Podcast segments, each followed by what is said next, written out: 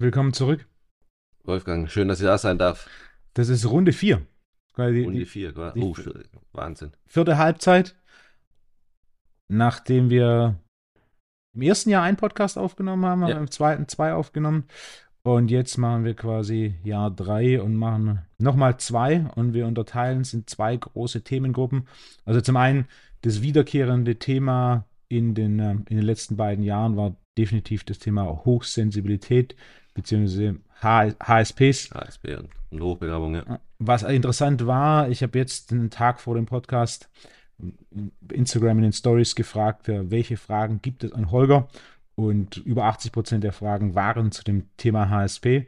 Es gab jedoch eine Frage, die, die mich besonders gefreut hat und äh, die auch dein Interesse hatte. Und ich dachte, das ist eine schöne Frage, um mit dem Podcast zu beginnen. Vor allem für die, die die ersten drei Folgen noch nicht gehört haben. Und zwar die Frage ähm, eines Instagram-Followers war, wer ist Holger?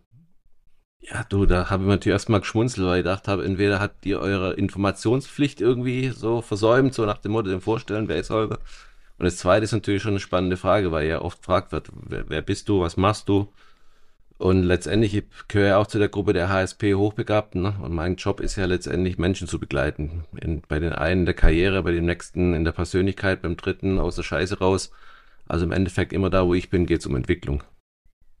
Und jetzt zunehmend auch als Experte zu dem Thema HSP und Hochbegabung, wo ich ja bei Sky war, und die wollen das eine oder andere auch noch machen, weil das doch ein Thema ist, was immer mehr Anklang findet, weil es äh, ja, einfach, weil wir da in Deutschland Nachholbedarf haben, wie gehen wir mit solchen Menschen um? Vor allem mit den Leistungsträgern. Kurz und präzise, was ist ein HSP? HSP ist High Sensitive Person. Das sind Menschen, die über eine überdurchschnittliche Sensitivität haben. Das kann äh, von kann sein über Lärm, über Geruch, über Augen, kann über ein grundsätzliches Gefühl sein, bis hin zu Aura spüren und äh, spüren, ob einer krank, gesund ist oder sonst irgendwas. Also es sind halt außergewöhnliche Wahrnehmungen. Und äh, bei HSPler, also die Hochsensiblen, sind alle zwangsläufig auch hochbegabt. Auch hier gern nochmal die Definition hochbegabt heißt, dass ich pro Sekunde mehr Bilder mehr Gedanken, teilweise auch mehr Gefühle habe und normalerweise in Lösungen denke. Das sind dann die, wenn man die sagt, okay, wie mache ich das schon an der fünften Schritt sind, wo es im zweiten überhaupt schon die meisten denken, okay, wo ist der zweite Schritt? Quasi der Computer hat einfach eine höhere Prozessorleistung. Ja. Dann gibt es aber auch die Hochbegabten, also nicht jeder Hochbegabt ist auch zwangsweise äh, hochsensibel. Wir haben ja, mittlerweile streiten sich die Wissenschaftler zwischen 16 und 21 Intelligenzen. Und es gibt Intelligenzen, wo die rein rationale Hochbegabung, das sind halt so schnell wie Maschinen. Da, die reden schneller wie Lucky Luke zieht. Die Eltern unter uns wissen vielleicht noch, wer Lucky Luke ist. Und äh, die sind aber nicht unbedingt hochsensibel. Also von daher, jeder Hochsensible ist eigentlich ein Hochbegabter. Jeder Hochbegabte ist nicht zwangsläufig hochsensibel und sagen wir, die, wir streiten uns momentan, die einen sagen, ja, 20 Prozent sind, in Deutschland sind HSPler dann gibt es welche, sind 30 Prozent, dann gibt es welche, aber alle sind sensibel. Es gibt ja immer in Deutschland eine Diskussion, wo man es dann mhm. tot diskutiert. Am Ende des Tages, klar, jeder Mensch ist sensibel. Es gibt aber äh, welche, die sind halt deutlich mehr, die dann auch wieder eigene Verhaltensweisen und Strukturen haben. Ich bin immer so ein großer Freund von der 1 bis 10. Es gibt keine 7-Skala. Es gibt ja oftmals ist es so, man denkt in schwarz-weiß, aber eigentlich ist es viel grau. Da könnte man vielleicht sagen, jemand von Sensibilität, dann 8, 9 oder 10 ist es ja. hochsensibel. Ja. Und damit wären es dann auch irgendwo bei den 20, 30 Prozent. Ja, eher 20. 20 Prozent, einer von fünf oder eine von fünf. Ja. Was ja dann am Ende vom Tag bedeutet, dass jeder, der in der Therapie als Physio oder als Trainer im Breitensport und natürlich auch als Trainer im Leistungssport arbeitet, hat quasi regelmäßige Berührungspunkte mit äh, Menschen, die eine höhere Sensibilität haben. Klar, und vor allen Dingen, oftmals sind sie es auch selber, weil wenn du jetzt mit Menschen arbeitest, musst du ja eine höhere Sensibilität hast, haben. Also sollte man, weil letztendlich, man sollte ja fühlen, wenn ich es als Trainer mache, nicht, äh, wo steht der, was kann der, was braucht der, wie braucht das. Und wenn ich das nicht habe, tue ich mir natürlich schwer, erfolgreich zu sein in Therapie und Training. Eine der Fragen, die aufkamen, war, wenn ich als Physiotherapeut oder Trainer mit einem HSP arbeite, was ist so die beste Herangehensweise? Boah. Also erstmal ist es wahrscheinlich schon sinnvoll, es nicht zu werten, sondern das sind jetzt keine, äh, HSP ist ja keine Krankheit, sondern die haben andere Reaktionsmuster. Und die sind aber völlig unterschiedlich. Von daher ist es schwierig zu sagen, boah, das eine ist jetzt äh, das Merkmal, worauf ich achten muss. Ne? Aber wenn man selber so HSP ist, man merkt schon an Sprache, an Gewohnheiten, an den Reaktionsmustern, wenn man die berührt und so, dass es HSPler sind. Kann man schon oft fühlen. Gibt es da für dich aus deiner Erfahrung her so ein paar Hinweise, die wichtig sind, wie man mit so einem, oder ein paar Praxistipps, die wichtig, wie man so mit einem Patienten umgeht im Kontext von einer Therapie, beziehungsweise natürlich auch mit dem Sportler, insbesondere so im Leistungssport und in der Entwicklung? Also grundsätzlich äh, ist es so, dass die HSPler deutlich schneller reagieren auf Reize, auch praktisch deutlich schneller umsetzen können. Äh, der Nachteil ist aber, die brauchen natürlich auch deutlich mehr Recovery Time, bis sie setzt. Ne? Weil so, halt eine Hauptwirkung ist, gibt es natürlich auch eine Nebenwirkung. Und wenn ich halt wo einerseits sehr schnell reagiere, sehr schnell auch Aufbau an, an, an Muskel, an Reaktionsmustern, dann brauchen sie auch mehr Recovery Time. Das wird dann halt oft unterschätzt. Gerade als ambitionierter Trainer ist natürlich immer so, der Athlet muss mehr trainieren, der Athlet muss mehr trainieren. Man trainiert lieber ein bisschen zu viel, als dass man tick zu wenig trainiert. Ähm, faul will ja auch keiner sein. Was ist da für dich so ein bisschen, wie kann ich das aus deiner Sicht steuern, dass es nicht zu viel ist, aber auch nicht zu wenig? Also weniger ist mehr. Letztendlich ist es so, dass HSP natürlich dann auch einen großen Nachteil haben, sind oft Grenzgänger. Grenzgänger, es geht dann teilweise auch ins Pathologische rein. Viele, man sagt viele, die jetzt unter Autismus ist die eine Richtung, so Borderline ist die andere Richtung. Auch depressive Zustände wird oft auch Richtung, es sind auch viele dabei, die HSPler sind. Und am Ende des Tages geht es einfach darum zu verstehen, dass da weniger mehr ist. Und letztendlich, die haben, äh, die können sehr schnell sehr viel. Beim Golf ist zum Beispiel so, nicht? Äh, die Golfer sind ja auch ein beklopptes Völkchen. Ne? Viel hilft viel. Also wenn ich halt 100 Mal einen Driver hau, wird's besser, ist aber nicht so. Sondern im Endeffekt merkt man sehr schnell, dass es sehr schnell besser wird, bis zu einer gewissen Grenze und dann stagniert es und spätestens dann sollte ich aufhören. Eher das heißt, noch davor. Wenn ich keinen messbaren Fortschritt habe, Genau, also bei Golf ist es relativ ja. einfach. Die, wenn du, wenn du, sag mal, aus äh, 80 Meter oder wenn du 140 Meter im Eisen 9 von 5 mal 5 mal im Umkreis von einem halben Meter hin bist, dann brauchst du nochmal 20 Mal trainieren. wenn es sitzt, sitzt. Genau. Weil es eh eine Gefühlssache ist. Und viele Dinge, jetzt auch im Training, was ihr macht jetzt auch, sind ja hochkoordinative Dinge, wo die Feinstkoordination eine große Rolle spielt. Und die ist natürlich die, wo als erstes äh, gerade bei HSPler äh, on fire ist, aber natürlich dann auch als erstes ermüdet. Und das Problem ist, wenn die dann eine Challenge haben, dann gehen natürlich über sämtliche Grenzen drüber. Und wenn es ein paar Mal macht, dann wundert man sich, dass die am nächsten Tag halt immer noch halb tot sind und zwei Tage später immer noch tot sind. Management von Ambitionen. Einer, der halt immer mehr will und dann gern mehr macht. Im Breitensport sieht man das viel, vor allem wenn man so Ausdauersportarten wie Triathlon betrachtet und natürlich im Leistungssport, in jedem Sport hast du die, die einfach mehr wollen und dann mehr machen. Äh, in der Praxis, wie manage ich so Ambitionen, dass der Sportler nicht zum Sklaven seiner Ambitionen wird? Das ist eine spannende Frage, weil ich, bin, ich behaupte mal, dass 80 Prozent die Ausdauersportarten machen mit der Ausdauersportart als wie Triathlon nicht anfangen, weil es geil ist, sondern weil es letztendlich ein Kompensationsmechanismus ist, äh, für, für Stress, für nicht gelebte Gefühle, weil letztendlich die Gefühle, die ja dort habe, den Schmerz ist ja auch ein Gefühl. Und nicht umsonst ist das Eintrittsalter da oft so um die 40 rum, wo die sogenannte Midlife Crisis irgendwo ist. Und es sind dann oftmals sehr gestresste Menschen, die dann letztendlich eine Kompensation brauchen. Und nur die wenigsten machen das von innen heraus. Ne? Das ist, wo sagen, boah, ich finde es einfach geil und gehe da drin auf. Ne? Die meisten machen es einfach als Kompensation. Und dann wird es halt eine Sucht. Grenzerfahrung dann, nutzt, dann kommen die Grenzerfahrungen dazu, ne? weil man dann sonst keine Grenzen mehr hat oder sich keine Grenzen mehr kennt und es gibt dann so einen Kreislauf und am Ende des Tages produzieren wir wahrscheinlich dann mehr Opfer in Anführungszeichen, wo dann nach Folgeschäden sind wie äh, ein gesundes Alter dann. Das heißt, wenn du so jemand hast, wenn wir es aus der Praxis betrachten und wir haben jetzt zum Beispiel den zwei Sportler, einmal du hast den Fußballspieler mit 17, der unbedingt Profi werden will und der ist halt noch mehr trainiert, noch mehr trainiert.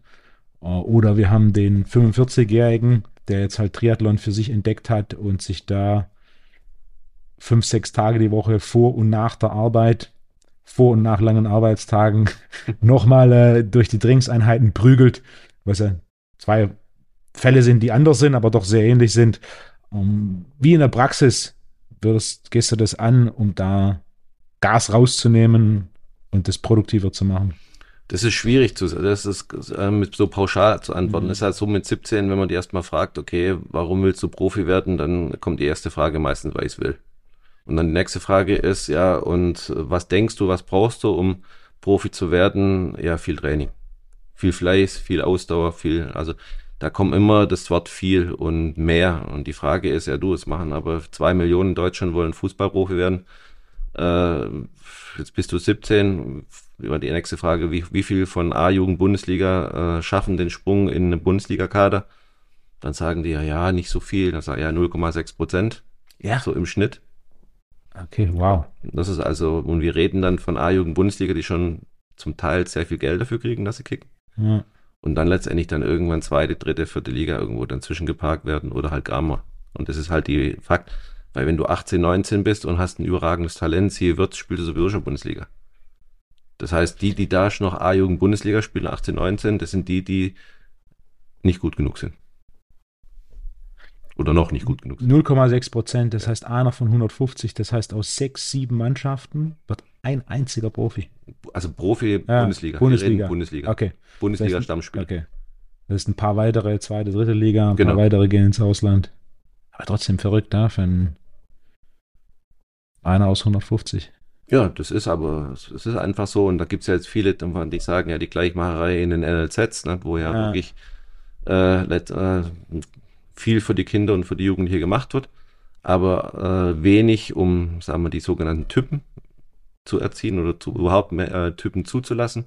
Und bei den Typen sind wir ja oft wieder bei den, bei den äh, überaus talentierten, bei den, bei den Leuten, die äh, die Unterschiedsspieler darstellen, die dann letztendlich dann irgendwo auch, äh, das wird dann halt wegrationalisiert oder weggedrückt oder wegtrainiert. Weil eben auch viele Trainer oder auch in den NLZs zu wenig Ahnung haben, wie ticken eigentlich die Herausragenden. Warum haben sie die Ahnung nicht? Weil es keinen gibt, der es beibringt. Ja Weil die kommen ja, die meisten sind ja, kommen ja selber aus dem Fußball oder aus höheren. Die hatten auch wieder Trainer, wo dann mehr viel hilft, viel hart, hart. Und am Ende des Tages, äh, weil an sich selber nicht begriffen haben, dass sie selber HSPler sind, beziehungsweise mit den, mit den Leuten, die halt äh, talentierter sind oder sagen wir fähiger sind oder komplexer sind, ich nenne es immer Freaks, einfach nicht umgehen können, weil die einfach völlig anders völlig andere Reaktionsmuster haben. Und da ist aus meiner Sicht viel Aufklärungsarbeit zu leisten, jetzt nicht nur im Fußball, sondern allgemein auch in Führungsetagen, in Unternehmen. Wir sind ja oft in Führungsetagen Unternehmen drin, wo das Thema Sensibilität ja quasi ein Schimpfwort ist. Ein nicht geduldetes Schimpfwort ist. Leider. Ja. Noch. Wie viel Prozent der Chefs bzw. wie viel Prozent der Bundesliga-Trainer sind selber HSPs? Ah, also wenn du von den, wenn du ein guter, sehr guter Unternehmer sein willst, ne, dann mhm. musst du ja quasi viel, vielste, also maximal viele äh, Informationen gleichzeitig aufnehmen, verarbeiten können, also bist du quasi hochbegabt.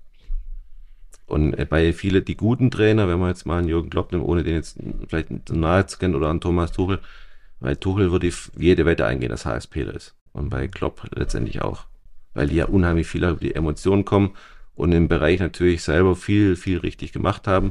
Und wie man bei Bayern sieht, der Thomas Tuchel vielleicht ein oder andere noch, wenn er das verstehen würde, wie, wie ticken HSPler und Hochbegabte, vielleicht noch effizienter darstellen könnte. Das war auch eine der Fragen, die kamen. Äh, Thema FC Bayern und Verletzungen, falsches Training oder Psyche? Fragezeichen. Also über die Trainingsarbeit würde ich jetzt nichts sagen wollen, weil da bin ich nicht dabei, kann ich beurteilen. Und am Ende des Tages sind da ja auch echt Top-Spezialisten da, ne, die letztendlich mit von dem Thema Trainingssteuerung und so auch vielfältigste Erfahrung haben. Was interessant sind, sind ja sehr viele Muskel- und Sehnenverletzungen. In der Psyche-Mental-Korrelation hat es immer was mit Ansprüche beziehungsweise Ansprüchen nicht gerecht werden zu können zu tun. Einerseits die, die eigenen und andererseits natürlich, wenn von außen der Druck zu groß wird, also ein, ein Anspruch da ist, den man nicht erfüllen kann. Das ist so die Psyche-Mental-Korrelation zu Sehnen und Muskulatur. Wenn man jetzt von außen sieht, wie es dazugeht, ist es nicht weiter verwunderlich, dass gerade in dem Bereich auch gerade mehr Verletzungen einfach da sind. Weil der FC Bayern in Weltklassemannschaften ist halt so gut wie jeder HSPler mehr oder weniger, weil sonst könntest mhm. du in dem Tempo nicht den Ball so ja. beherrschen und auch nicht das Gefühl haben, wann mache ich was. Und wenn da halt relativ, äh, sagen wir, wenn es dann Schwierigkeiten der Führung gibt, dann hat natürlich solche Auswirkungen. Ne? Wir haben es ja auch bei der Nationalmannschaft, wo der Julian Jagen Nagelsmann ja den Harvards als links hinten. Und die Botschaft ist ja letztendlich, wir haben keine Linksverteidiger. Das heißt, jeder Linksverteidiger, der ist, den es eigentlich jetzt gibt in Deutschland, der deutsch ist, ist eigentlich damit zur Null erklärt worden. Schlechter als der Stürmer. Genau, und so ist ja bei Bayern auch mit der Holding Six und wo da immer die Diskussion war oder zu wenig Innenverteidiger. Ne? Komischerweise sind halt die meisten in den Innenverteidiger viel verletzt und die, die Sechser immer häufig verletzt. Ne? Weil man, wenn man dann den, den Joshua Kimmich und den Goretzka immer sagt, ja, eigentlich brauchen wir einen besseren oder eine Holding Six, das ist ja die Botschaft in denen, Herr Jung, du bist einfach nicht gut genug. Und das ist natürlich mit den Jungs was ausmacht, ist doch völlig klar. Und klar gibt's dann wieder viele, die sagen, ja, die verdienen genug Kohle und so weiter. Aber das, die, die kriegen auch viel Schmerzensgeld, muss man einfach aussehen. Ich habe vor ein paar Tagen so einen kleinen Bericht über das Thema Saudi gehört, angeschaut. Und jeder, der sich ein bisschen mit Sport auseinandersetzt, hat mitbekommen, dass die Saudis Gehälter bezahlen, die vor ein paar Jahren noch undenkbar sind, um quasi so Stars in die Saudi-Liga zu ziehen, die dann quasi die Saudi-Liga aufwerten. Und jetzt gibt es wohl schon so diese, diese erste Flucht aus Saudi weg, wo quasi Spieler nach einem halben Jahr, nach einem Jahr sagen, okay, ich will raus aus dem Vertrag, ich will wieder weg. Zum einen so das, das Thema, um uns wird sich nicht gekümmert, so ein bisschen dieses, ihr kriegt einen Haufen Geld, also spielt und Ruhe geben. Und zum anderen sicherlich auch so das, das gesamte Umfeld inklusive ein, ein Punkt, der gebracht wurde in der Doku, war eben, dass die halt oft in der Provinz dann Spiele haben vor 300 Leuten. Und wenn du halt gewohnt bist, vor 60, 70.000 zu spielen, ist es natürlich ein komplett anderes Szenario. Aber der, der Punkt ist ja ähnlich, so dieses ähm, kriegen Haufen Geld, aber das reicht einfach nicht, um äh, jemand da zu halten. Es sind noch deutlich mehr Faktoren, die eine Rolle spielen, als nur die Bezahlung. Das sind unterschiedliche Punkte. Zum einen ist natürlich das Thema, äh, wenn du halt was an, anfängst, haben die Chinesen damals auch gemacht, die ja dann auch immens viel Geld investiert haben in, in ausländische Spieler, die dort die meisten auch nicht glücklich geworden sind. Ist einfach mal das kulturelle Thema. Das heißt, äh, ich werde in ein völlig neues kulturelles Thema reingepflanzt und die Saudis, die haben ja vor, letztendlich eine der stärksten Ligen der Welt zu werden. Das werden die wahrscheinlich auch schaffen mit Geld. Außer keiner will mehr hin. Aber wenn keiner mehr hin will, holst du halt dann die zweite Klasse, also die, mhm. nicht die Top-Leute dann, sondern die anderen, die dann, weil ich kenne, ich weiß von, von, von Spielern in der zweiten Liga, Saudi spielen und halt eine Million netto plus alles drumherum frei haben. Ne? Und das kriegst du natürlich hier nicht. Also von daher auch, wenn du, wenn du älter wirst, ist es dann schon ein hoch attraktiver Markt. Und wenn du dich die Szenarien weiterspielst und praktisch die kulturellen Themen dann auch weiterentwickelst, dann ist das sicherlich ein ernstzunehmendes Thema, was die Chinesen jetzt nicht geschafft haben, weil die ja letztendlich so sind, wie sie sind. Aber die Saudis wollen ja letztendlich in, also das, was ich weiß, in vielerlei Hinsicht eine Weltmacht im Sport werden. Die Mittel haben sie noch. Mehr zu bezahlen geht schnell, aber ein kulturelles Umfeld zu schaffen, das interessant wird, das dauert mit Sicherheit. Das dauert länger. Lange. Aber also, die wollen es. Hast du die Beckham-Doku gesehen? Äh, nee. Naja, fand ich hochinteressant, äh, was er gemacht hat mit oder Ausschnitte, also das, das Komplettkonstrukt Beckham finde ich, äh, finde ich sehr interessant und einer der Punkte, die er eben, das Miami zu wählen als äh, Sitz für sein Fußballteam, war mit Sicherheit, was das Drumherum angeht, wenn du gerade, wenn du das Ziel hast, so die europäischen Top-Profis am Ende ihrer Karriere rüberzuziehen, da bietet natürlich Miami vom Umfeld her Nähe zu Europa, Nähe zur Karibik, Nähe zu New York. Also es gibt wenige Städte auf der Welt, die wahrscheinlich, was alles andere außerhalb des Fußballs angeht, so viele Möglichkeiten haben auf dem Niveau. Definitiv. Aber was viel interessanter war, dass den, den Abschnitt habe ich vor allen Dingen gesehen, ist diese Mobbing-Geschichte von ihm. Also aus meiner mhm. Sicht ist Beckham auch der klassische HSPler na, wo er auch beschrieben wird, wo er den Elfmeter bei der, bei der WM, mhm. glaube im Halbfinale war das. So was war es, ja. Halbfinale verschossen hat. Nee, äh, verschuldet hat. Nee, Quatsch, war die rote Karte, sorry. Ja. War die rote nachgetreten Karte. Hat. Nachgetreten hat, dann, wo er praktisch dann Todes, Todesdrohungen, also von für, für sich, für Familie und Auspfiff aus, von den eigenen Fans ausgepfiffen und so. Und wo er ja letztendlich auch einräumt, was es auch mit ihm und auch der Familie gemacht hat. Ne? Weil das ist, darf man ja auch nicht vergessen. Und da hilft dir die ganze Kohle nichts, wenn du dann nur und damals äh, nur solche Geschichten auf im, im, in, in Social Media Kanälen hast. Und damals war Social Media noch gar nicht so vertreten, wie es jetzt ist. Ne? Also wenn du jetzt praktisch heute vergleichst und mit diesen ganzen Shitstorms und so, das ist natürlich eine krasse Energie, die da auf dich ein, ein, einfließt. Und das sieht man ja auch in den Stadien, was da teilweise gerade los ist, ne? was das. Und ich habe ja einige Spieler, mit denen ich arbeite, die selber sagen, das ist schon grenzwertig. Was da auch in Hass teilweise äh, rüberkommt. Und nach außen sind, sieht man denen natürlich nichts an, ne? aber ich, man hört ja immer, man kriegt es immer nach der Karriere mit, wie viel Durchfall, Ängste und ja, und man denkt ja immer, die haben keine Ängste und so. Nee, also ich kenne keinen Fußball, der keine Ängste hat. Aber das wird keiner zugeben. Ist einfach so. Belastbarkeit. Ja. Das war auch so ein Punkt, der da schön drauf, äh, wie, wie verbessere ich meine Belastbarkeit? Also wie gehe ich besser mit, mit solchen Stressoren um? Also meinst du jetzt grundsätzlich HSP hochbegabt? Ich würde, ja. Grundsätzlich und dann eben spezifisch auf HSPs grundsätzlich natürlich immer wichtig, für eine Balance zu sorgen. Und Balance ist jetzt nicht Marathonlaufen und ist auch nicht jetzt äh, Extremsport. Bei manch, da, bei HSPler teilweise kommen wir gleich noch drauf, sondern geht es einfach darum, eine entsprechende äh, Balance hinzukriegen. Und Dinge zu machen außerhalb der Belastung, die mir Spaß machen. Und die letztendlich alle meine relevanten äh, System im Körper auch fördern, wie jetzt die linke Hirnhälfte, dass sie ab und zu noch was Futter kriegt und nicht nur sich mit einem Scheiß beschäftigt, was fehlt, dass die emotionale, also die rechte Hirnhälfte Kreativität emotional Futter kriegt und dass der Körper letztendlich auch äh, Regeneration kriegt und sagen wir, auch Aufbau bekommt, um da äh, das sogenannte Körper, Geist und Seele halt irgendwo im Einklang ist. Das ist ein mächtiger Begriff, der natürlich auch vielschichtigst aus gelutscht und aus, äh, wie sagt man, aus, ja, ausgebreitet und ausgetreten wird, aber der doch schon irgendwo auch seine Richtigkeit hat.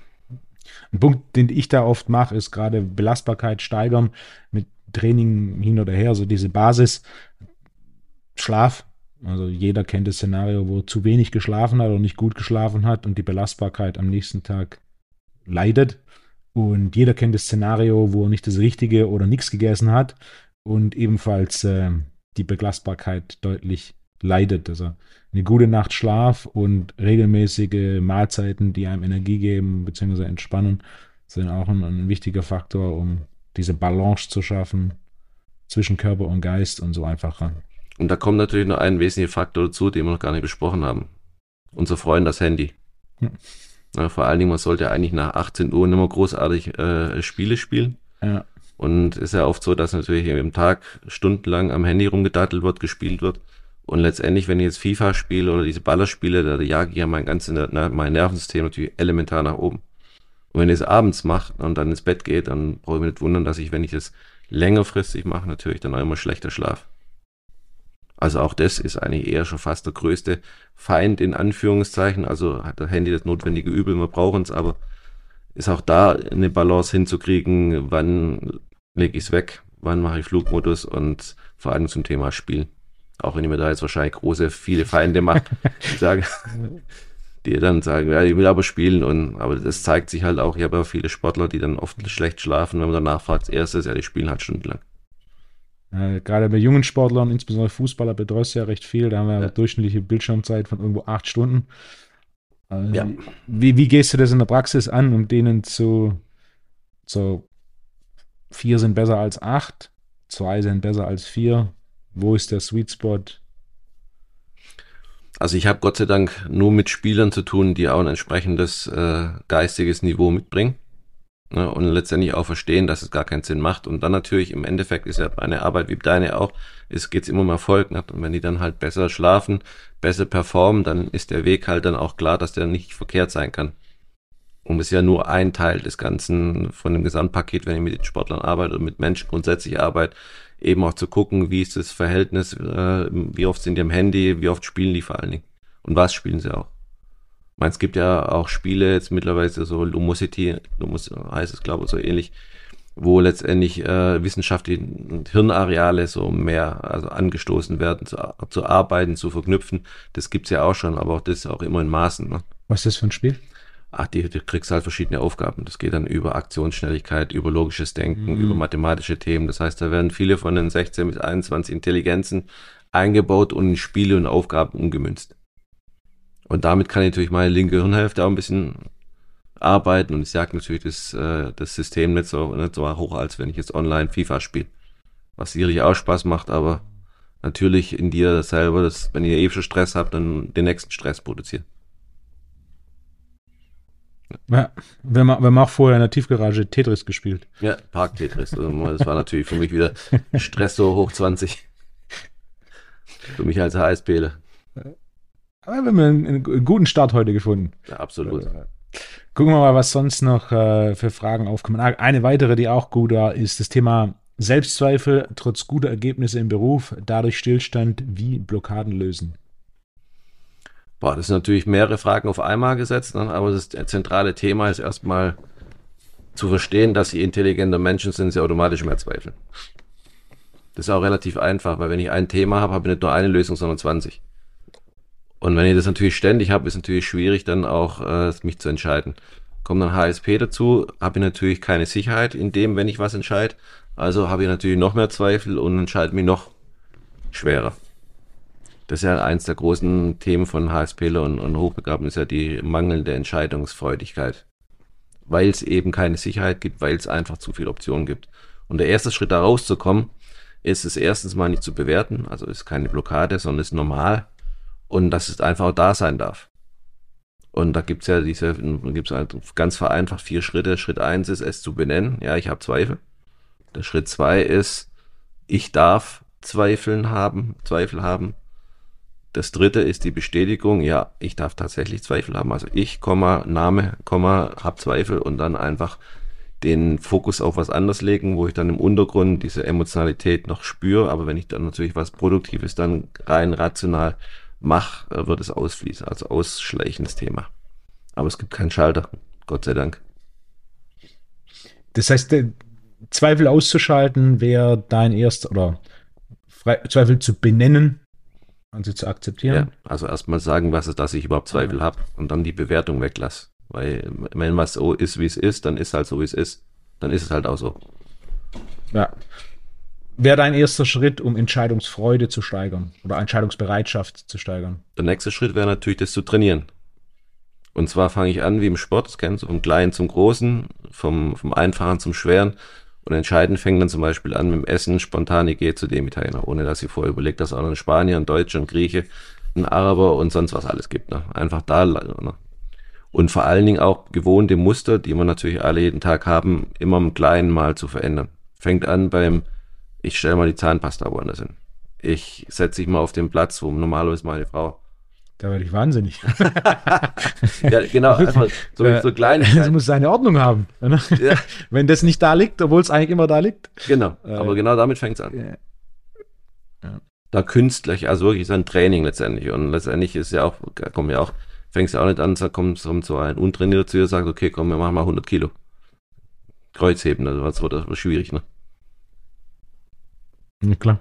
Und es ist einfach ein Training. Viele sagen, ja, ich muss an mir arbeiten, mir gefällt der Begriff nicht, weil es so mühsam ist, sondern ich rede immer von trainieren. Weil jeder hat schon mal Sport gemacht und jeder weiß, wenn ich was trainiere, dann gibt's Höhen, dann gibt's Tiefen, das ist völlig normal. Und wenn ich halt regelmäßiger trainiere, wird's halt auch deutlich besser, als wenn ich es gar nicht trainiere. Und viele haben das verstanden, reden auch nicht mehr, ja, ich muss an mir arbeiten, sondern ja, ich darf einfach ein paar Dinge trainieren. Oder ein paar Verhaltensmuster trainieren. Ich finde es viel angenehmer wie Arbeit. Ja, Arbeit hat immer so ein bisschen was äh, Mühsames. Negatives. Ja. Ja. so diesem, es muss, Genau. macht keinen Spaß. Wer assoziiert Arbeit mit Spaß? Die, die das Wenige. machen, äh, so wie wir. Ja. Also ich, für mich ist meine Arbeit mein Hobby, meine Berufung. Also ich habe für mich ist es keine Arbeit, für mich ist es Spaß. Statistische Ausnahme. Ja, da kommen wir noch dazu. Die Frage ist ja immer, warum mache ich jetzt was? Die wenigsten stellen sich die Sinnfrage, warum, warum mache ich jetzt das? Und für viele bedeutet halt Arbeit Geld verdienen. Ist auch okay. Aber Geld ist jetzt zum Beispiel im Weltklassebereich kein, kein, keine Motivation. Also ich kenne nicht alle Weltklasse-Sportler, ich kenne ja. mittlerweile einige, aber da war keiner dabei, der gesagt hat, boah, ich will Millionär werden. Also das ist, kommt da eher nicht vor. Das sind andere Ziele und Sinn, warum wir das machen. Und das ist ja oft auch, kommen wir ja beim zweiten Teil nochmal beim Thema Erfolg dazu. Die meisten wissen gar nicht, warum sie was machen. Oder können es nicht benennen. Ja. Das ist auch eine Frage, die man nicht einfach beantworten kann. Weil man sie nicht stellt, beziehungsweise keinen Gegenüber hat, der sie einem stellt. Ohne dass es bewertet wird. Ja. Was mir gerade noch eingefallen ist äh, zu dem Thema Leistungssport und Geld. Ja. Geld ist nicht wichtig. Kennst du dieses Interview von äh, Slatan Ibrahimovic zu dem Thema? Da wird er, da wird er gefragt, da wird er gefragt, warum er nicht zu Saudi gegangen ist. Die hätten doch irgendwo 100 Millionen geboten. Und dann sagt er, Geld ist nicht wichtig. Viel Geld ist wichtig. Und 100 Millionen ist nicht genug. Der kann sich das erlauben. Du kennst aber wahrscheinlich von, von äh, wahrscheinlich zig Millionen Fußballer, die für 100 mehr von, von hier nach dahin laufen würden. Ne? Ich denke auch, er wird in, in Los Angeles weniger gekriegt haben, aber das Drumherum in, äh, in Los Angeles war vielleicht, oder war wahrscheinlich für ihn deutlich attraktiver. Ja, definitiv, weil der, da müssen wir uns keine Sorgen machen, ob der so noch dreimal am Tag warm essen kann. Hm. Und dann ist irgendwann auch egal, weißt das ist ja beim Fußball oder beim Sport auch, ob du dann irgendwann 20 Millionen, 10 Millionen, 50 Millionen auf der Seite hast, ist völlig irrelevant. Ich mache keinen Unterschied mehr in deinem Nö. Alltag. Das letzte Hemd ist immer nackig. und das darf man halt auch nicht, aber ja. nicht vergessen. Hat. Und ich habe und der Reichste auf dem Friedhof zu sein, ist wirklich auch, auch, sollte auch kein Ziel sein. Ja. Was ist deiner Erfahrung nach die primäre Motivation der meisten Leistungssportler, die sehr erfolgreich sind? Äh, Weiterentwicklung. Weiterentwicklung und äh, Trophäen. Titel. Die Progression. Ja, ein Titel ist gut, mehrere Titel ist noch besser. Und natürlich dann einhergehend immer den Wunsch, sich weiterzuentwickeln. Also vor allem bei Individualsportarten ganz groß. Hm. Aus deiner Erfahrung, was ist der primäre Faktor oder statistisch häufigste Faktor, der Weiterentwicklung stört?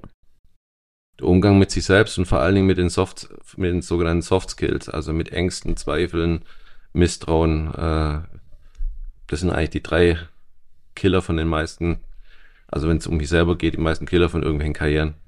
Weil einem ja immer suggeriert wird, du musst cool sein, du darfst keine Schwächen zeigen, du darfst nicht sensibel sein, äh, du darfst nicht weinen und so. Das wird ja immer im Vorgegaukelt, dass Profisport so funktioniert. Und Weltklasse-Sport so, das ist ja aber nicht so. Und letztendlich, vor allen Dingen wir Deutschen, wir haben ein Riesenproblem damit zu sagen, ja, wir haben Schwächen, wir haben Ängste. also viele finden cool, wenn ich so offen über meine Parkplatzthematik als HSPler sehe, ne? und bewundern es und wenn dann sagst selber HSP, ja, wo hast du deine Themen? Ah, ich weiß nicht, ich habe keine.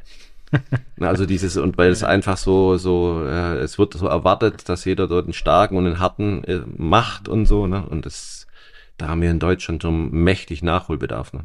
Also mit dem Umgang mit uns selber, vor allen Dingen die in Trainer und in Führungspositionen Unternehmen. Wenn du jetzt, du bist Berater, viele der Zuhörer sind ähm, Physiotherapeuten und Trainer. Wenn du jetzt gegenüber jemanden sitzen hast und ähm, sowas vermutest, was wären da so der, die ersten Schritte, die Themen so ein bisschen in, in, in Fokus zu nehmen? Was vermutest? Also gerade, dass jemand die Weite, Weiterentwicklung limitiert wird durch das Thema Ängste, Emotionen. Fragen stellen ja. zu dem Thema. Kennst du das, das? Dann manchmal, manchmal erzähle ich auch was von mir. Und dann sagen die meisten schon, ah ja, kenne ich, habe ich auch, weil letztendlich ist ja immer schon cool, wenn der gegenüber, mhm. zu dem ich gehe, schon mal auch da selber darüber redet. ist völlig unterschiedlich, ne? Aber am Ende des Tages, die meisten Themen aus meiner Erfahrung ist, die zu mir kommen, haben erstmal ein Riesenproblem mit den eigenen Schwächen und Ängsten umzugehen. Ich habe das ja immer jetzt mittlerweile in vier einfache Fragen an sich selber äh, so ein bisschen runterreduziert. Die erste Frage ist erstmal die wichtigste, wer bin ich? Da wissen schon die wenigsten eine vernünftige Antwort. Die nächste Frage, die sich daraus ergibt, ist, wie tick ich? Also wenn ich Und dann die nächste Frage ist, was brauche ich? Und die vierte ist dann logischerweise, was brauche ich nicht? Und sich immer wieder mit diesen Fragen zu beschäftigen, vor allem mit der erste, wer bin ich? Und wer bin ich heißt ja auch, wie, äh, wie tick ich dann? Also, wie sind meine Reaktionsmuster? Ist die Konsequenzen. Und wenn ich jetzt sage, okay, ich bin hochbegabt HSPler, wie tick ich das? Dann, dann zu verstehen, okay, was passiert da? Und dann wird's auch einfacher. Am Ende des Tages, äh, die größten Problemfelder sind letztendlich das Thema Umgang mit Ängsten und Schwächen. Und Problem. Das sind die Überbegriffe. Und ich erlebe es immer wieder, dass gerade vor allen Dingen die richtig Fähigen die größten Ängste haben. Aber nie drüber reden.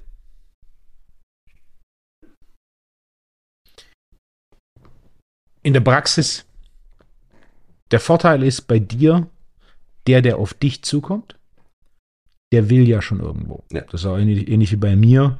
Der, der zu mir kommt und Training, Ernährung optimieren will, der will ja schon irgendwie. Der, der zu mir kommt, will Training, Ernährung optimieren, aber hat da möglicherweise, oder der zum Trainer kommt, hat da möglicherweise eben diese, diese mental oder diese psychologischen Faktoren oder psychologisch-emotionalen Faktoren nicht ganz auf dem Schirm und das gleiche natürlich auch beim Physiotherapeut. Ja. Der dann zum Physiotherapeut geht, geht da im Regelfall hin, weil irgendwas klemmt, äh, aber nicht mit der Intention, an diesen psychologischen, emotional, psychologisch-emotionalen Faktoren zu arbeiten. Was wäre da aus deiner Sicht der Tipp für Trainer, Therapeut, möglicherweise zumindest das Feld zu öffnen und dann Anstoß zu geben und dann natürlich auch immer im gegebenen Fall raus zu empfehlen? Also es ist, sind ja viele, es kommen ja viele Physiotherapeuten und Trainer zu mir. Die meisten mehr oder weniger gravierende HSPler und hochbegabt. Und die machen natürlich, die brauchen ja Sicherheit, also machen sie Ausbildungen. Und es gibt ja welche, die haben 85 Ausbildungen und denken immer, dass sie zu wenig haben, weil sie immer das Gefühl haben, Sicherheit. Und das zweite Thema ist, sie versuchen einer, also das, was sie lernen, also sei es bei dir oder bei Thomas zum Beispiel, das eins zu eins umzusetzen. Und das ist das, was ich ihnen versuche, wegzunehmen, diesen Druck, ich muss jetzt wie Wolfgang oder ich muss jetzt wie Thomas zu therapieren. Das sind so Leitlinien, aber am Ende des Tages ist es wichtig, dass sie lernen, ihrem eigenen Gefühl zu folgen. Weil ich macht ja keinen Sinn, Wolfgang 2 oder Thomas 2 zum Beispiel zu werden, sondern es ist ja wichtig, dass ich eine eigenständige Persönlichkeit bin. Und ich darf da ja ein paar begleiten, schon, schon die, so diesen, diesen Prozess zur eigenen Praxis und wie arbeite ich und so. Und die mittlerweile sagen, hey, mittlerweile äh, folge ich einfach meinem Gefühl. Und dann fühle ich ja und sehe, ich habe den Erfolg. Und dann muss ich auch gar nicht fragen, okay, warum mache ich das, sondern ich folge einfach meinem Gefühl. Und ein Basiswissen, das ist ja wie beim Autofahren. Wenn du theoretisches Wissen hast, dann heißt das nicht, dass du genauso, oder im Fahrlehrer, dass du genauso fahren musst, sondern am Ende des Tages ist es wichtig, deinen eigenen Weg zu finden, deine eigene, deine eigene Intuition zu folgen. Und gerade wenn du mit Menschen arbeitest und als Physiotherapeut, ne, also da merke ich, also ich bin ja oft bei Physiotherapeuten, die, die Mechaniker sind halt, und die merkt man dann halt, ne, die halt mechanisch arbeiten, das will ich jetzt gar nicht werden, und dann merkst du halt die, die intuitiv arbeiten. Und die arbeiten ganz anders und machen dann auch ganz andere Dinge. Das Thema Intuition ist was, das bei mir in den letzten paar Wochen wieder hochkam. Denn äh, ich habe einen Sohn, der ist dreieinhalb. Und äh, es ist verrückt, wie intuitiv Kinder sind. Mhm. Und wir, wir als Eltern versuchen das nicht zu machen, aber wenn du dann so schaust, klar, es ist im Endeffekt so, oftmals die, die, intuitive Entscheidung des Kindes wird basierend auf den Regeln, die die Eltern haben. So der kleine Mann will morgens um fünf Nudeln zum Frühstück. Dann wäre so eine Grundregel, also ich denke, viele Eltern würden sagen, so Nudeln zum Frühstück läuft nicht. Nudeln ist Mittagessen oder Abendessen, sondern hier Nudeln gibt es dann, was auch immer zum Frühstück gibt. Ähm, zum, ne? mhm. zum Frühstück gibt es whatever. Haferflockenbrot oder und so weiter. Aber wenn das Kind intuitiv entscheidet, so das ist das, was ich jetzt essen will, ist es, ähm, wenn du natürlich auch die entsprechende Auswahl gibst. Also wenn die meisten Kinder, wenn du denen dreimal am Tag Schokolade gibst, werden sie es zumindest einmal wählen. Aber auch da hat das Kind diese intuitive Entscheidung, das will ich jetzt essen. Und dann quasi so die, die rationale Entscheidung der Eltern, sondern nee, das gibt es jetzt nicht und, ne, und du musst das jetzt essen und ja, den Teller leer machen oder ne, und so weiter. Während da so die Intuition des Kindes oder in, inwieweit das ist der eigentliche Punkt, den ich machen wollte. Inwieweit wird die Intuition, die wir haben, oder die wir als Kinder deutlich ausgeprägter haben, unterdrückt durch Elternumfeld, gesellschaftliche Regeln. Leider viel zu viel. Wenn deinen Sohn habe ich ja kennenlernen dürfen, ein klassischer HSPler, ne? ein Hochbegabter, da wird er noch viel Spaß dran haben. Ne? Ja. Weil ja. der natürlich ganz andere Dinge, ganz andere Reaktionsmuster hat und ganz andere Dinge einfordert. Ne? Ich hatte, ich habe ja auch so einen gehabt, ne? und wenn die, wenn er morgens um fünf also wach ist und dann ans Frühstück Nudeln ist, dann gib ihm Nudeln. Weil gibst du ihm was anderes, machst es mit Widerwillen. Ab einem gewissen Alter macht das gar nicht. Also meinen hat es dann immer so in, in den Backen reingestopft und drei Stunden später hat man gesagt, ey, wieso ist eigentlich dein Backen so dick, ne? weil er immer noch den, den einen Bissen, den er natürlich probieren musste, weil ja. man sagt, ja, ja probier's wenigstens mal. Ne?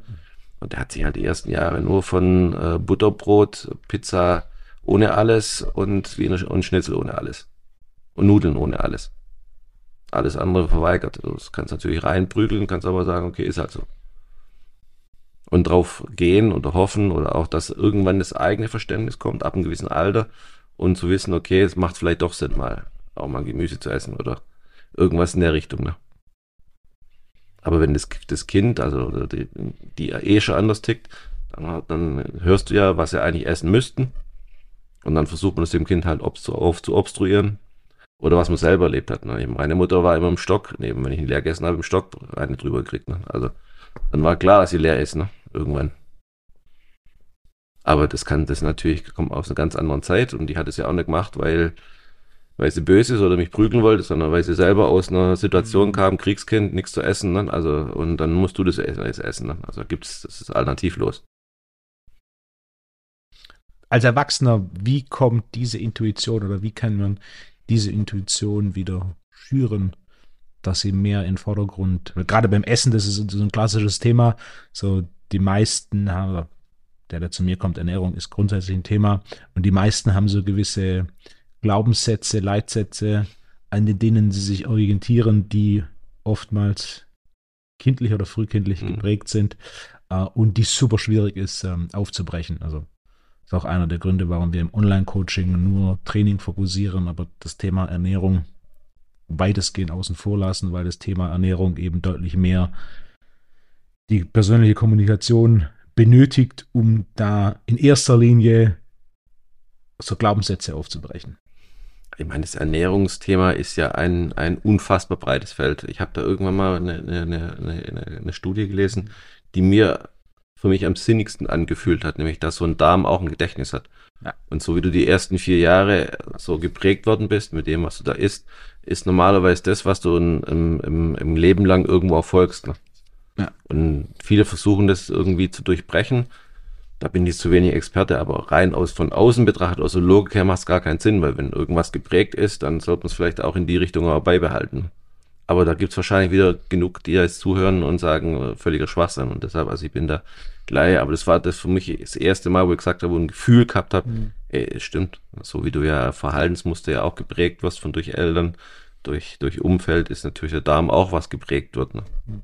Die Gesamtsumme der Bakterien im Darm, das Mikrobiom, wird vor allem in den ersten drei Lebensjahren festgelegt. Und da gibt es eine ganze Reihe von Untersuchungen. Eine der faszinierenden ist, es waren Zwillinge. Und der eine Zwilling war recht schlank und der andere war übergewichtig. Und die haben eine Stuhltransplantation vorgenommen. Also die haben quasi ähm, den, die Darmbakterien von dem einen beim anderen eingepflanzt und umgedreht. Und innerhalb von Monaten danach hat der, der schlank war, zugenommen. Und der, der übergewichtig war, hat abgenommen.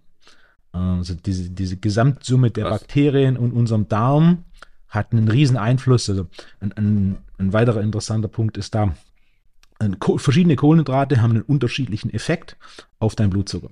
Da gibt es so statistische Analysen, mhm. glykämische Last, glykämischer Index, hast du vielleicht schon mal gehört. Also sowas wie zum Beispiel Weizenbrot oder Weißbrot hat einen größeren Anstieg auf den Blutzucker als äh, ja. Zucker. Äh, während dann sowas wie Reis geringeren Anstieg hat und sowas wie Gemüse den geringsten Anstieg. Ähm, ich mache relativ viel Blutzuckermessungen und Statistik ist gut, aber es gibt eben statistische Abweichungen. Also da gibt es die, die können äh, Eis essen und der Blutzucker geht gar nicht hoch und dann essen sie Trauben und der Blutzucker explodiert. Mhm. Oder die, die Haferflocken essen, Blutzucker passiert gar nichts und dann essen sie Karotte. Oder sowas wie Tomate, wo fast kein Zucker drin ist und der Blutzucker geht hoch. Und unter anderem eine weitere Art von Test, die ich in der Praxis mache, sind so Mikrobiom-Tests. wo dann im Endeffekt eine Stuhlprobe auch getestet wird, wie reagiert sie auf verschiedene Lebensmittel. Und was da oft korreliert, ist, dass wenn dein Mikrobiom reagiert, du ebenfalls bei dem Blutzuckertest eine Reaktion hast.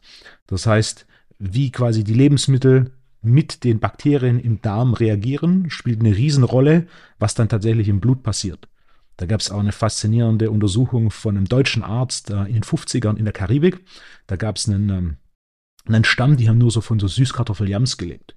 Was natürlich recht schwierig ist, weil da ist fast kein Protein drin. Was der herausgefunden hat, dass die Bakterien im Darm hatten, die imstande waren, aus den Kohlenhydrate, aus dem Wurzelgemüse, äh, Protein herzustellen.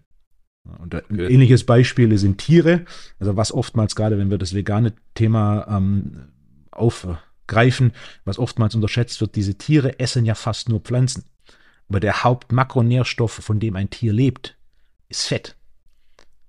Hm. Bei den Pflanzen ist ja kein Fett drin. Ja. So, wo kommt dieses Fett her? Es sind die Bakterien im Darm des Tieres, die aus diesen Pflanzen Fett herstellen, ja. was der, der Darm des Menschen nicht kann. Also das Thema quasi wie die, der Charakter der Bakterien im Darm spielt eine Riesenrolle darauf, wie du gewisse Lebensmittel verstoffwechselst. Mhm. Du, ich, hab, ich, ich bin ja ein Fan vom Pareto-Prinzip, also ja. 80-20, deshalb äh, ich, es gibt ja hunderte Ernährungsberater, die dank dir die sagen, sie wissen alles. Ja. Ich sage immer, also im Endeffekt sind wir so 20, wenn der 80 Prozent irgendwo richtig liegt, ist okay. Ja. Und es gibt ja auch, auch im, bei, im Sport, zum Beispiel, ich kam einen Fußballer, der hat einen Mannschaftskollegen gehabt, der hat einen, äh, immer, der kam über einen Laktatwert über 3,3 nie raus. Das ist eigentlich für Profisport nicht geeignet, ne? Aber wenn die Training gemacht haben oder Läufe gemacht haben, als alle auf dem Boden gelegt haben, ist er immer noch gelaufen. Ja. Das ist ein guter also Skilanglauf oder so wäre ein Sport für ihn, Eisschnelllauf. Ne? Und, das, und, und der Trainer damals, der war weise und immer wenn die Laktattests gemacht haben, muss, durf, musste der nicht mehr mitmachen. Jetzt hat keiner verstanden, wie der mit 3,3 äh, Bundesligaspieler war und wirklich äh, Pferdelunge, sogenannte Pferdelunge hatte. Ne? Das war dann witzig, wenn der Trainer sagt, okay, wir machen Laktatwert, aber du, du geh Kaffee trinken, also du, die brauchen wir nicht. Äh, es gibt diese Ausnahmen, gerade ja, neben dem Mikrobiom ist äh, das Thema Enzyme. Also da gibt es ja. so ein paar Finnen, die haben so einen Enzymdefekt und ähm, die eben auch dieses Laktat extrem effizient abbauen. Oder also das Beispiel in äh, Kenia gibt es 74 Stämme. Äh, fast alle von diesen Top-Ausdauerläufern kommen aus einem von diesen 74 und die haben in quasi untrainiertem Zustand schon einen äh, VO2 Max von 70, während ein durchschnittlicher untrainierter Mann ein VO2 Max von 35 hat. Das heißt, die kommen einfach, ohne dass da schon was entwickelt ist, haben die einfach. Das ist nicht der 5-Liter-Motor, sondern das ist quasi der 1-Liter-Motor, der mit ja. ganz wenig Sprit ganz lange fahren kann. Ich habe das damals in meiner äh, Trainerlaufbahn auch bei einem Tennisspieler gehabt. Der hat als Jugendlicher alle große deutsche Turniere gewonnen und der hat immer gesagt, äh, dem hat immer gesagt, du bist konditionell schlecht, weil der immer brutal schnell einen brutalen hohen Puls hat. Mhm.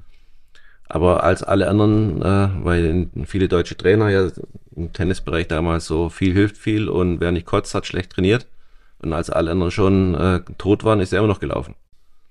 Und so ist er natürlich irgendwann immer, mass immer irgendwann im Laufe des Alters immer schlechter geworden, weil man ihm immer suggeriert hat, du bist konditionell schlecht. Und dann hat er natürlich immer mehr gemacht, logischerweise nicht, aber der Puls ging nicht runter. Und das ist ja auch ein Phänomen, nicht? wo wir dann ja. einfach dann von irgendwelchen Werten ausgehen, du bist einfach schlecht. Wir hatten es ja eigentlich bei Bayern oder so, wo dann irgendeine Aussage getroffen wird, du bist nicht gut genug, das ist die Botschaft, nicht? und im Endeffekt äh, fängt dann das Verhältnis oder das, die Spirale an, wo dann die Leistung irgendwann abwärts geht. Nur weil man halt anders tickt, weil der tickt wohl offensichtlich anders mit dem, ja. mit dem Ernährung genauso und da gibt es überall diese Ausnahmen. Das, was bei der Ernährung diese Thema Glaubenssätze, also, die Ernährung ist am Ende vom Tag ist recht simpel. Die individuellen Unterschiede sind relativ groß. Individuelle Unterschiede müssen in der Praxis erarbeitet werden, ja. aber die Grundidee von Ernährung am Ende vom Tag ist auch, die Aufgabe von einer Mahlzeit ist eine von zwei. Entweder sie gibt dir Energie oder sie entspannt dich. Aber wenn sie ja. eins von beiden nicht tut, dann war die Mahlzeit nichts für dich. Und wenn du halt zum Frühstück ne, Haferflocken essen kannst und danach fit bist, gut. Wenn du halt zum Frühstück Haferflocken isst und danach müde bist, nicht gut.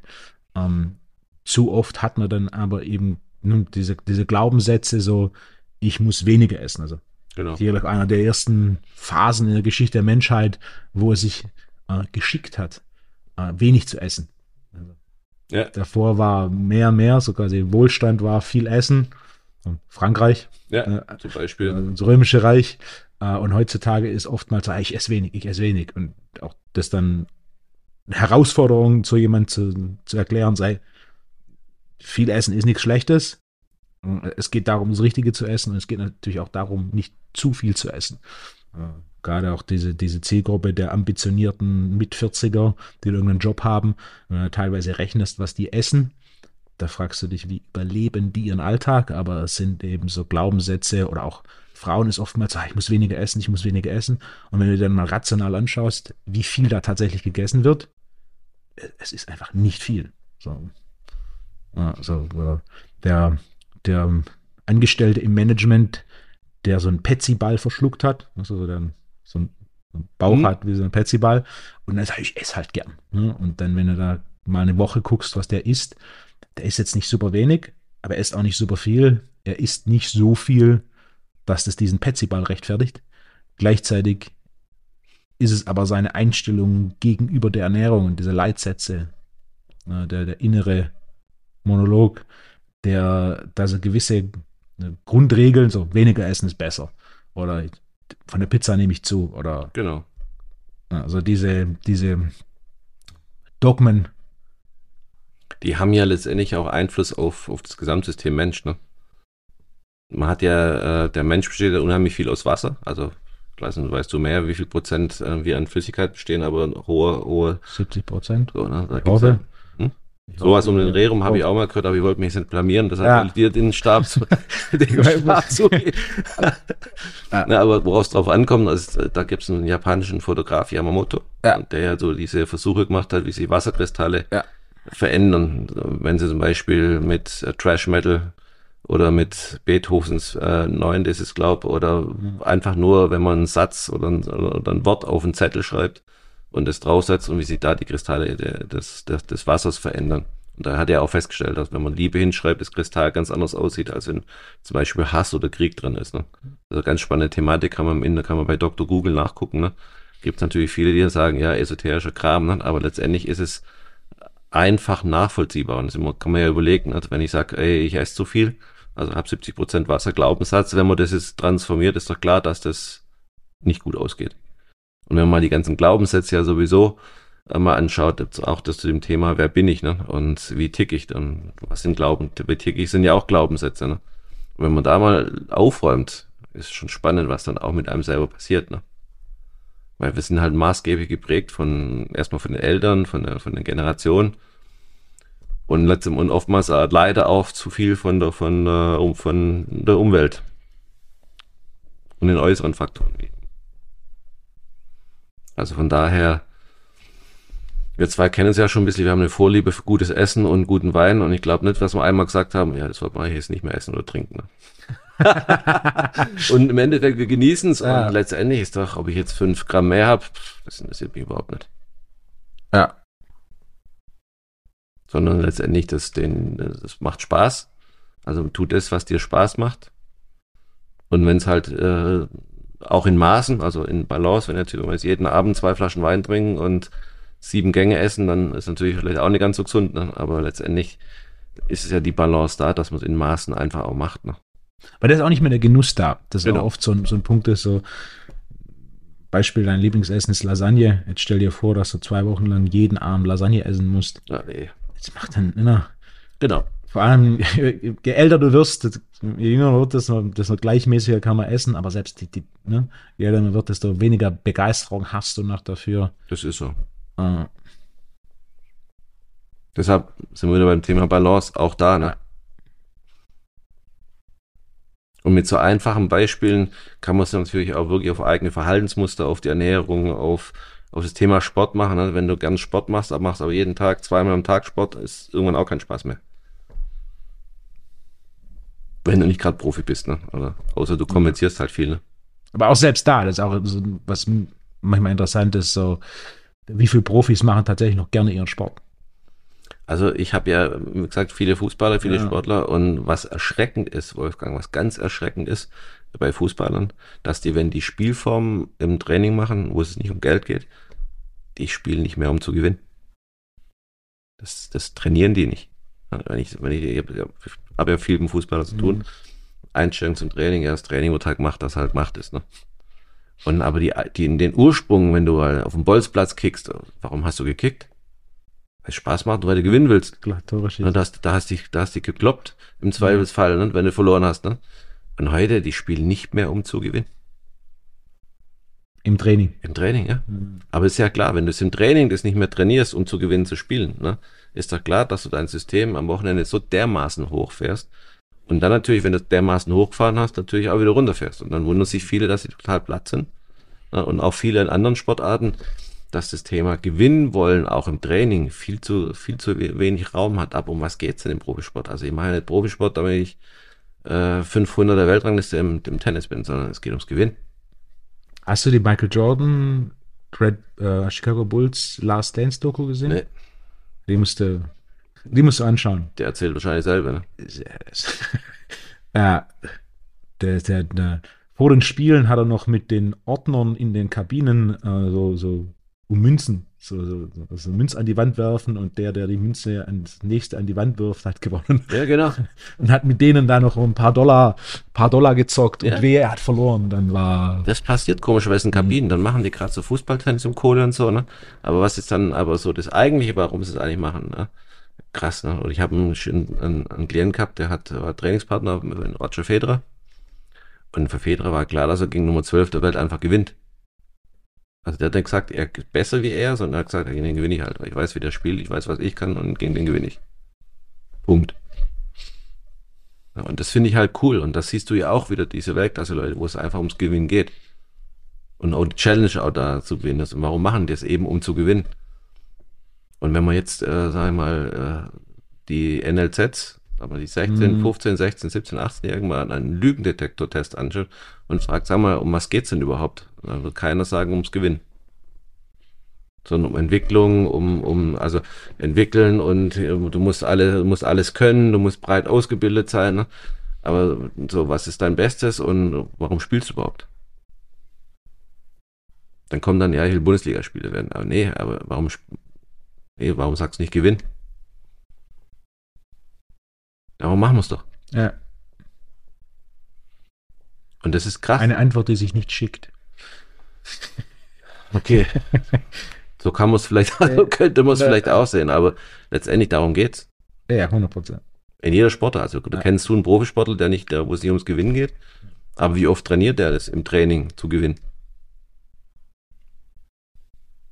Na, kann man sagen, Routine, lässt nach, bla bla, Kollege, alles ja, drum und dran. Das Interessante ist ja gerade bei jemand, der länger trainiert, was dann automatisch Leistungssport mit einschließt, wie du schaffst, eben Trainings- und Wettkampfbegeisterung. Ja. Weil Trainings, Trainingsbegeisterung ist noch schwieriger aufrechtzuerhalten.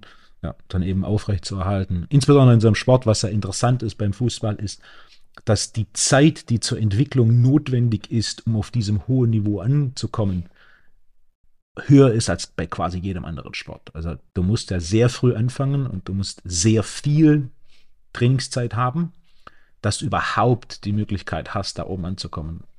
So, ja und nein. Ich meine, das sind ja die neuen ja. Philosophien, die jetzt ja. da ist. Klar ist natürlich, haben andere Länder mehr, äh, ich weiß nicht, wie der heißt, dann hat er erzählt, ja gut, wir haben zu wenig Spielzeiten, ist okay, aber dann, dann, dann darum geht's ja letztendlich. Dann lass die da einfach kicken, wenn die, wenn die klein sind. Und Im Endeffekt geht's ja darum, je früher, wenn du früh Sport machst, willst du ja Spaß haben und du willst gewinnen. Und du willst am Ball sein. Also ist es wichtig, dass wir mit zwölf äh, technisch perfekt sind, mit 14, nein, ist es nicht. Weil, sag mal, es gibt viele, mehr, im Tennis war Deutschland immer Serien-Europameister U12. Aber es hat nicht ein einziger von den U12-Europameistern irgendwann mal in die Weltklasse geschafft. Ja. Sondern letztendlich geht's einfach um Gewinnen, Spaß haben bis zur Pubertät. Und ab der Pubertät, nach der Pubertät, da entscheidet sich überhaupt, in welche Richtung es geht. Und da ist aber das Gewinnen ja immer noch wichtig. Aber da sind die meisten schon verbrannt. Die, die, Gesamtmenge ist ja, je öfter du was machst, desto höher die Wahrscheinlichkeit, dass du die Begeisterung verlierst. Und wenn du Fußball als Extrembeispiel nimmst, also bei den Olympischen Spielen, da gibt es die Statistik, da sind es äh, sechs Jahre. Also der durchschnittliche Olympiateilnehmer trainiert seinen Sport sechs Jahre, um zur Olympia zu fahren. Ja. Ähm, wenn du einen Fußball vergleichst, wenn du mit fünf anfängst, mit elf spielst du nicht Bundesliga. Nee. Ja, so, also du musst quasi sehr früh anfangen und du brauchst grob diese 15 Jahre, in denen du auch relativ viel deinen Sport machst. Also Fußball ist jetzt auch kein Sport, wo du mit fünf, sechs Stunden die Woche irgendwo hinkommst. Oder mein Lieblingsbeispiel ist, ich habe mal vor Jahren mit einem gearbeitet und der ist ein Jahr Bob gefahren, Weltmeister geworden, zweites Jahr Bob gefahren, Vize-Olympiasieger geworden. Und zwischendrin hat er noch Deutscher Meister, Obermeister, Weltcup, also quasi alles, alles ja. gewonnen. Ähm, das ist ein Sport, wenn du dann die entsprechende körperliche Grundlage hast, dann ist der technische Anspruch, also plus minus 30 Meter einen Bob zu schieben und reinzuspringen, der technische Anspruch ist ein anderer, als mit zwei Füßen einen Ball zu handeln und zu verstehen, wie sich 21 andere Leute bewegen und wie ich mich da bewegen muss, dass das funktioniert. Und je häufiger du eben einen Sport machst, also jeder, der Krafttraining ein Weilchen macht, das dauert keine fünf Jahre, dass da irgendwo so eine Phase kommt, wo du halt viel trainiert hast. Und dann ist irgendwann mal so, ja, in dem Fall hören halt viele aus, wären halt gerade im Profisport. Mhm. So, was mache ich sonst? So, damit verdiene ich mein Geld. Habe zwar keinen Spaß mehr dran, aber ja, so. Aber ich sage gerade so mal dein Beispiel, was gut mit Bob. Ne? Letztendlich, wenn du da vorne Pilot bist, dann, dann musst du ein unfassbares Gefühl haben. Und das hat man mhm. oder man hat es nicht. Ne? Im Fußball ist es so, dass natürlich andere Länder uns nicht nur überholen, weil die viel mehr Trainingszeiten haben, weil wir hatten früher auch nicht mehr Trainingszeiten oder auch nicht mehr Ballzeiten, sondern es geht einfach darum, wir können mit bestimmten Menschentypen nicht mehr umgehen. Wenn wir jetzt mehr trainieren, haben wir nicht automatisch mehr bessere Fußballer. Das ist zwar gut, dass wir das machen auf der einen Seite, auf der anderen Seite ist es halt so, was machen wir den Unterschiedsspielern? Und unser beliebtes Beispiel, wir haben es schon mal erwähnt mit, mit Messi, ne? Es wird es in Deutschland nie geben, dass ein Fußballer 6,5 Kilometer läuft. Und das schon mit 16, mit 17, mit 18. Ne? Selbst wenn ein Unterschiedsspiel ist, das wird es in Deutschland mhm. nicht geben. Also wir haben, wir haben Unterschiedsspiele, ne? die, wenn sie gut, be gut betreut sind, oder gut in einem intakten Umfeld, das auch dann ausleben können, aber leider im Endeffekt viel zu wenig. Und dann bringen natürlich mehr Ballzeiten auch nichts weil wir machen, werden in der Breite besser, das ist, sicherlich richtig, wir haben eine bessere Ausbildung, sicherlich auch richtig, aber wir haben dann nach wie vor immer noch ein Thema mit der Spitze, mit den Unterschiedsspielen. Und da dürfen wir halt lernen, da müssen Trainer dazu lernen, da müssen Trainer sich öffnen, wie ticken die überhaupt. Wie, in, wie, wie integriert ist in einem Training, wo alle gleich sind, aber doch nicht gleich sind. Weil es ist ja nur jede Fußballmannschaft so, bei 28 Leute sagen wir, alle werden gleich behandelt. Natürlich werden es nicht alle gleich behandelt. Alle sind gleich, aber es gibt halt welche, die gleicher sind. Mhm. Ja, und da ist einfach viel Aufklärungsarbeit nötig. Die haben wir leider nicht. Noch nicht. Noch nicht. äh, vielleicht, äh, vielleicht schafft dieser Podcast äh, das, das Thema nochmal etwas in den Vordergrund zu rücken. Apropos, Wolfgang, du musst mal so einen Post machen. Wir haben ein Jubiläum. Es sind über 60.000, die den ersten ja, die, gehört haben. Genau, die, die, erste, die erste Folge ja, über, ja. über 60.000 Hörer. Über 60.000. Das ist ja. krass. Ja. Und es ist auch krass, wie oft die auf den angesprochen wird. Da bin ich, da, da, da bin ich echt mega dankbar dir, dass du da, dass du da, dass du da die, uns die Plattform gibst, über diese Themen zu reden und dass es vor allen Dingen auch so interessant ist. Ne? Ja. Ja, das Feedback auch HSB und das Thema Glaubenssätze sollte mehr in den Fokus gerückt werden weil es für viele so wichtig ist, dass es vorangeht. Kamen ja auch spannende Fragen. Und wie du gesagt hast, 80 Prozent neben der wäre es Holger. Geht, geht's um das Thema, ne? Cool. Holger, ich würde sagen, für, für diese Folge und die Themen machen wir für dieses Jahr ein Häkchen dran. Wir müssen noch nicht fragen, müssen noch mal gucken, ob wir alle fragen. Sollen, sollen wir mal gucken, vielleicht haben wir noch eine. Ich glaube, das, sind, das sind noch eine, zwei, wenn ich mich recht erinnere. Hast du eine im Kopf? Wir haben noch einige Fragen, die wir nicht, äh, ja. die wir wenn nicht. Wir die äh, schon, wenn, wir, wenn wir die schon ausloben, sollten wir sie vielleicht genau. auch beantworten. Eine, die ich ganz interessant fand, äh, Tipps gegen ausgebranntes Gefühl nach viel sozialer Interaktion im Berufsalltag. Re Recovery Time zum einen, also wirklich äh, Natur. Ich würde auch mal gucken, äh, Supplements, inwiefern da Supplements genommen werden. Magnesium. Magnesium zum Beispiel. Und kannst du viel besser, kannst du viel mehr ja. drüber erzählen. Aber da, die brauchen auch mehr, verbrauchen auch mehr, also brauchen auch deswegen mehr und brauchen aber mehr Recovery Time. Und dann quasi Recovery Time finden, die tatsächlich Recovery Time ist. Ja. Nicht FIFA spielen genau. oder Call of Duty für sechs Stunden. Genau. Ah, oder halt dann letztendlich in die nächste Belastung reingehen, was viele machen. Äh, irgendwelche äh, Kompensationen wie Ausdauersportarten oder irgendwas in der Richtung. Würde ja. ich es nicht machen. Also alles das, wo es äh, System hochfährt und mein beliebtes Beispiel ist letztendlich Kampfsport. Es gibt, äh, gibt halt Studien, dass es nichts, nichts gibt, was das Nervensystem schneller runterholt, wie auf eine Bratze einhauen. Ja, ja. Ist auch relativ Macht einfach Sinn. erklärbar. Ne? Ja. Wenn du schnell bist oder wenn du ein Feuer hast mit viel Energie, wie kriege ich es am einfachsten aus? Schmeiß Dynamit rein. Ne? Also nimm halt noch mehr Energie rein, ist Ende. Und so ist ja auch, ne? wenn du schnell bist und in so eine Bratze voll eindonnerst, am besten noch mit so einem Schrei und mit dem lauten Ausatmen noch unterstützt, du, du kriegst nichts schneller eine Emotion raus und wenn eine Emotion draußen ist, fährt das System ja runter. Ne? Leider hat dieses Kampfsportthema in Deutschland immer so ein Geschmäckle halt noch. Oder wenn's an, aber wir haben ja mit, mit Erlehren, mit unserer Firma machen wir, integrieren wir ja Kampfsport ja. in Seminarinhalten mit Führungskräften und es ist erstaunlich, wie gern die das auf einmal alle machen. Weil das ist halt doch in uns das Thema zuhauen und kämpfen. Ne? Es kommt auch mehr und mehr in den Vordergrund. Also mitgekriegt, Mark Zuckerberg.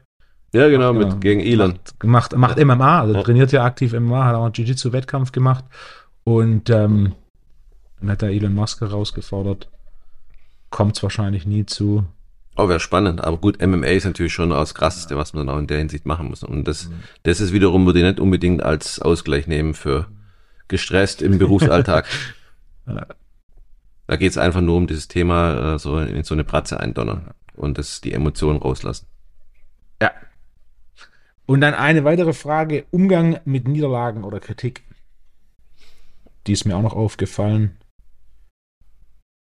Im Endeffekt ist es so, dass du natürlich im, zum Thema HSP deutlich verletzbarer bist wie, wie der normale, in Anführungszeichen, normale Mensch. Und im Endeffekt das erste Schritt ist, dass sie das benennen, welche Befindlichkeit dahinter ist. Befindlichkeit ist irgendeine Angst immer. Und das kannst du immer auf irgendeine Angst reduzieren. Meistens ist es nicht gut genug sein, Versagen und Ablehnung. Teilweise auch Existenz. Also das geht, gibt nicht so viele Befindlichkeiten, wo du es runter reduzieren kannst. Und da sind wir bei dem Thema, was wir, glaube ich, auch schon ein paar Mal angesprochen haben, das zu benennen und vor allen Dingen, dass ich das haben darf. Also erstmal benennen, ja, ich, da gibt's ich halt, da ist, das ist eine Angst, nicht gut genug zu sein zum Beispiel. Die Bestätigung, ja, ich darf die haben. Und das dritte ist ja, ich hab die. Also ich darf, also ich erlaube mir oder ich darf. Bei, bei manchen hilft das Thema, ich darf dir Angst haben, bei manchen hat es auch geholfen, ich erlaube mir die Ängste, die Angst zu haben und dann die Bestätigung, ja, ich habe die. Und wenn du das ein paar Mal trainierst, wirst du sehen, dass die Angst weniger wird. Außer wenn sie jetzt traumatisch äh, besetzt ist. Den Weg machen leider die wenigsten. Die meisten drücken es weg. Und alles, was ich wegdrücke, kommt auf einer anderen Ebene wieder zurück. Und wenn ich bestimmte Emotionalität nicht auslebe, kommt irgendwann mal der Schmerz, was ja bekanntermaßen auch eine, befinde ich auch ein Gefühl ist. Ne? Oder auch wieder dieses äh, Erkennen, Benennen, genau. Akzeptieren. Da war jetzt auch eine spannende Frage noch zu dem Thema Sex drin, was, äh, was einer. Ach, ja. die, war, die war relativ weit weg und es zwar. Ähm, ah, die fand ich ganz spannend. Ja, ganz, ich, ich finde sie gerade nicht, es sind zu viele, aber. Das eine war, das war, war äh, wie, wie viel denn, wie viel Sex man in der Woche, wie viel ja. gesund oder was ist. Ne? Genau, wir, wir, optimale Frequenz von genau. Sex pro Woche für hormonelle Balance. Genau, für hormonelle Balance. Und das erste Thema ist ja, wenn es mal wieder eine Regelmäßigkeit wird, haben wir ja gesagt, es ist natürlich kein Spaß mehr. Und dann ist da, warum das interessant ist, Sex ist oft eine Kompensation für gestresste Leute. Weil letztendlich, äh, vor allen Dingen wir Männer, nach dem Orgasmus letztendlich das komplette System runterfährt. Und viele machen das dann wirklich, dann brauchen das oder machen das oder brauchen das oder wie die einen nehmen Drogen, die anderen saufen und viele nehmen es dann zu dem Thema Sex, um eben runterzukommen. Und dann ist aber dann ist hat es aber mit Sexualität, mit ich habe Spaß und Freude dran, ist dann eher äh, sekundär, sondern das primäre Thema ist die Kompensation, wie kriege ich meinen Stress runter. Deshalb, da gibt's keine Regel. Am, am, am, am, wichtigsten ist, dass ich einfach einen Spaß dran habe. Der rationale Teil von mir hätte jetzt gern eine Zahl gehabt, auf zwei Kommastellen genau. Äh, der emotionale Teil von mir sagt, gibt's nicht. und dann gab's noch eine, eine Frage äh, zu dem Thema, was, was ich wichtig finde, äh, Literatur. Ja. Und zwar, da gibt's, haben wir ja gesagt, einmal das letzte Mal schon von Luca Rohleder, die Berufung für Hochsensible. Dann gibt's von der Dr. Andrea Brackmann, hochbegabt äh, und hochsensibel, das ist dann ein bisschen wissenschaftliches Werk. Einige von den Zuhörern weiß ich, dass sie extrem begabt sind. Das Buch gibt es auch äh, von, der, von der Frau Dr. Brackmann. Was sehr gut ist, ist auch von Luca Rohleder, das die Liebe empathischer Menschen. Das sind eher für die Frauen mhm. oder für Leute, die jetzt mehr über die Emotionen wissen wollen. Das andere Buch ist eher sehr rational geschrieben. Was sehr gut ist, ist von Elaine äh, N. Aaron. Äh, sind sie hochsensibel? Da gibt es so die Merkmale drin und vor allen Dingen geht es dann auch, wie so hilfst, was mache ich jetzt eigentlich da damit? Das sind so aus meiner Sicht die die besten und effizientesten Bücher, bis dann demnächst irgendwann mal meins kommt zu dem Thema HSP, also hochsensibel, hochbegabt in Führungsebene und Profisport. Großartig. Das war gerade ein Announcement, davon wusste ich auch noch nichts. Ja, das wird kommen. Zeitnah? Ah, ich muss Nächste Woche? Nee, ja, das ist vielleicht nicht ganz so schlecht, nicht ganz so schnell, aber ich habe da, bin da schon relativ weit in der Konzeption. Cool. Der Verlag hat im Prinzip auch schon gesagt, ja gut, äh, kann er sich gut vorstellen. Nur muss ich noch ein paar, äh, weil ich da ein paar Interviews führen will, muss ich noch gucken, wie ich das am geschicktesten mache. Aber wird kommen. Großartig. Ich freue mich drauf. Ich mich auch, auch wenn es keine Ahnung, wie lange es dauert noch, aber es kommt. Erfahrungsmäßig mit, mit, Büchern immer etwas länger als ursprünglich geplant. Ja, ich denke mal zwei Jahre, ein ja. bis zwei Jahre. Ja. Bis dahin wird das Thema auch noch sagen, salonfähiger. Und letztendlich, es gibt halt viele, die jetzt, und es gibt noch nichts, was jetzt in, für die, ich sag, ich nenne es immer Freaks oder Hochleistungsmaschinen irgendwo, dass die sich einfach besser verstehen. Ah. Und mein Ziel ist letztendlich, dass das Thema salonfähig wird. Das ist ein gutes Ziel. Ja. Das ist mein Sinn bei meiner Arbeit, warum ich auch hier bei dir sitze. Nicht, weil es geil ist, also, sondern weil es einfach ein, ein Medium ist, was jetzt 60.000 haben sich schon mit dem Thema beschäftigt, ja. finde ich mega. Ja. Wenn man überlegt, wenn die in einem Raum wären, das ist ein Fußballstadion von. Ja. Und ich weiß nicht, wie viele Podcasts jetzt 60.000 mal so, so haben, ne? Da du, Wolf. Ja, das ist, das ist die Folge. Oder, ja. ja, ja, ja. Wir haben ein paar Hörer. Vielen Dank auch an die Hörer. Ja, auch euch draußen. Auch vielen Dank auch dann immer wieder, dass das Thema HSP und Hochbegabung so, so viel äh, Fragen auch aufwirft, sich so viel äh, Resonanz auch hat. Und kommen immer wieder neue Themen, neue Erfahrungen und deshalb freue ich mich auch, dass wir hier wieder ausführlich drüber sprechen konnten. Holger, vielen Dank, äh, dass du Gast warst. Ich würde sagen, wir machen jetzt eine kleine Espresso-Pause. Ja. Und dann hören wir uns in einer Viertelstunde, beziehungsweise für alle Hörer nächste Woche wieder. Genau, so machen wir das. Danke dir, Wolfgang. Ciao und gute Woche. Ciao, gute Woche euch, gute Zeit. Música